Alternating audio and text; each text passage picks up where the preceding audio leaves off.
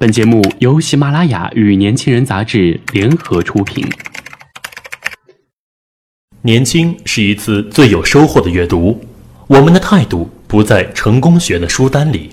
年轻人，年轻人 FM，让你杀死那个无聊的自己。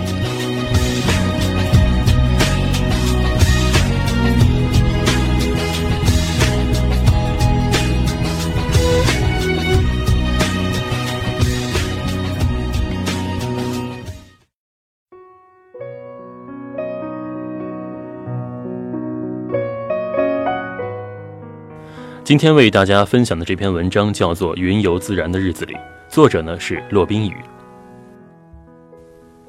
当城市繁灯四起，灯红酒绿，迫不及待地吞噬最后一份宁静。霓虹灯与金字招牌仿佛成为一张张诡异的战旗，散射出若有若无的倨傲，与夕阳人群中流露出皎洁的眼色。这是属于他们的喧嚣时刻。我们似乎不知疲惫。到了五分，那些低沉而甜蜜的热门歌曲依旧不断的回放着，上百双金色、银色的舞鞋踢起闪亮的灰尘。美国的黄金时代，了不起的盖茨比是如此，菲茨杰拉德正是一位非凡的预言家。我们夜夜笙歌，掩饰黑夜中内心的空虚。他们声色犬马，洗刷黑暗中的怯懦与惶恐。我并不畏惧黑夜，相反，还有些喜爱它。一天当中，色与公、礼与智，不敢出一言以赴的，十分溜走了。我闭上眼，温其遐想。运气尚好时，我亦可上楼，假意自己是那个危楼高百尺、手可摘星辰的李白。我在冥想中与天堂鸟一起摆渡，与蒙古族小姑娘一起放牧，在世界最南端火地岛停住，思维不受禁锢。我在倾听黑夜，黑夜也在倾听我。它完全的知悉我所有秘密，也带我的思想游历任何地方。倾听黑夜是一种回归。当爱迪生尚未完成那个伟大的实验时。我们伴着青灯古佛，凭吊着蜡泪读书，在黑夜里修行，总是几千程。坦荡的人不惧黑夜，才有了杨震木叶却金的浩然正气；勇敢的人不惧黑夜，才有了曹操夜袭乌巢的措手不及。东坡先生亦是幸运的吧？故有被贬谪的愁苦悲凉，在承天寺夜游。亭下如积水空明，水中藻荇交横，盖竹柏影也是慰藉。真正爱意的人，内心定是热情与理智并存的。肆无忌惮的漆黑一片，天文学的深邃魅力在你面前徐徐展露。曾记否？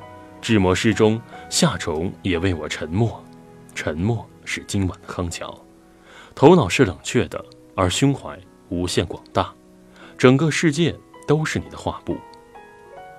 倾听黑夜是一种仰望。当我迷失在生活的旅途，茫然丢了方向，我情愿将自己浸在漫无止境的黑夜当中。皓月与北极星都是我的伙伴。我把暗夜私藏，而黑暗看似冷漠，大多时候却异常温柔，像一只有着棕软毛皮的小兽，可爱极了。那双圆圆的眼睛在夜晚眺望远方，或昂首凝视时，你会发现，任何事物都瞒不过黑夜的眼，显现出最可亲、最纯粹的样子来。仰望星空与脚踏实地，一个曾思考过许久的话题，可在某个夜晚，在某颗不知名的心，在我视野中锁定，心中豁然有了答案。仰望星空，找寻一个闪亮的目标。才能更加脚踏实地的奋斗，仰望古圣先贤来时的路，而后知晓他们是如何开拓求索。请你俯下身来，静心聆听历史的雄鹰。那部复兴的史诗，仁人志士是怎样从历史历朝的水深火热中挺身，或文驰天下，或金戈铁马。我听故我在，原来在我们内心深处。潜藏着这样炽热的情缘，倾听黑夜，让黑夜在你的心灵中修砌出一条晴朗的小径。倾听黑夜，也安静地等待清晨的来临。我走上前去，拥抱光明。